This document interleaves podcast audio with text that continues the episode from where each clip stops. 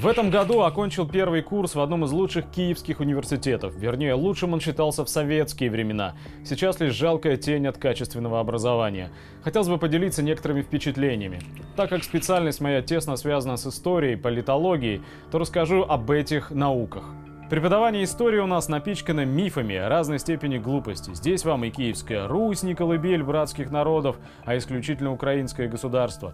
Здесь и Ленин в роли немецкого шпиона, и Сталин рядышком, который еще хуже Гитлера.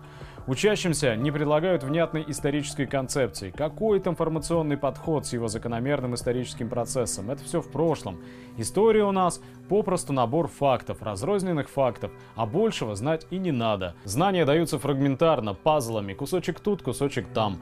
Нет глубокого разбора событий с выяснением всех причинно-следственных связей.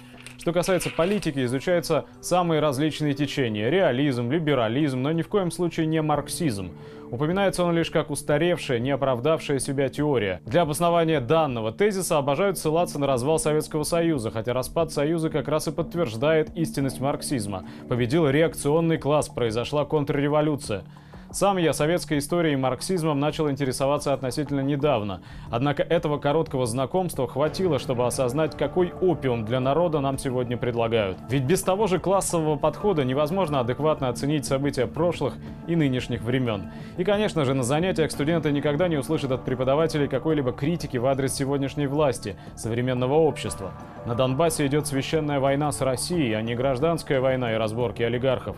Рыночная экономика самая справедливая, а капиталистическая конкуренция – двигатель прогресса. Правда, из-за такой конкуренции разоряются люди, а порой возникают и войны. Но это, естественно, пустяки, недостойные упоминания.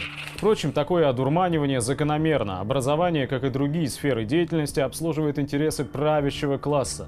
Больше всего печалит ситуация с молодежью. К сожалению, большинство не читает книг вообще. Не только профессиональную литературу, необходимую для лучшего овладения специальностью, а и художественную, которая, так сказать, для души. Большинство верит в справедливый капитализм, верит, что в 91 году пали оковы рабства и мы живем в свободном обществе. Да, у наших граждан действительно нынче полно свобод. Свобода умереть с голоду, свобода остаться без работы, свобода быть пушечным мясом в войне за интересы толстосумов. Выход из болота вижу только один – усердное самообразование. А после делиться полученными знаниями с остальными, то есть заниматься агитацией и пропагандой. Уверен, что наше дело правое, враг будет разбит, победа будет за нами.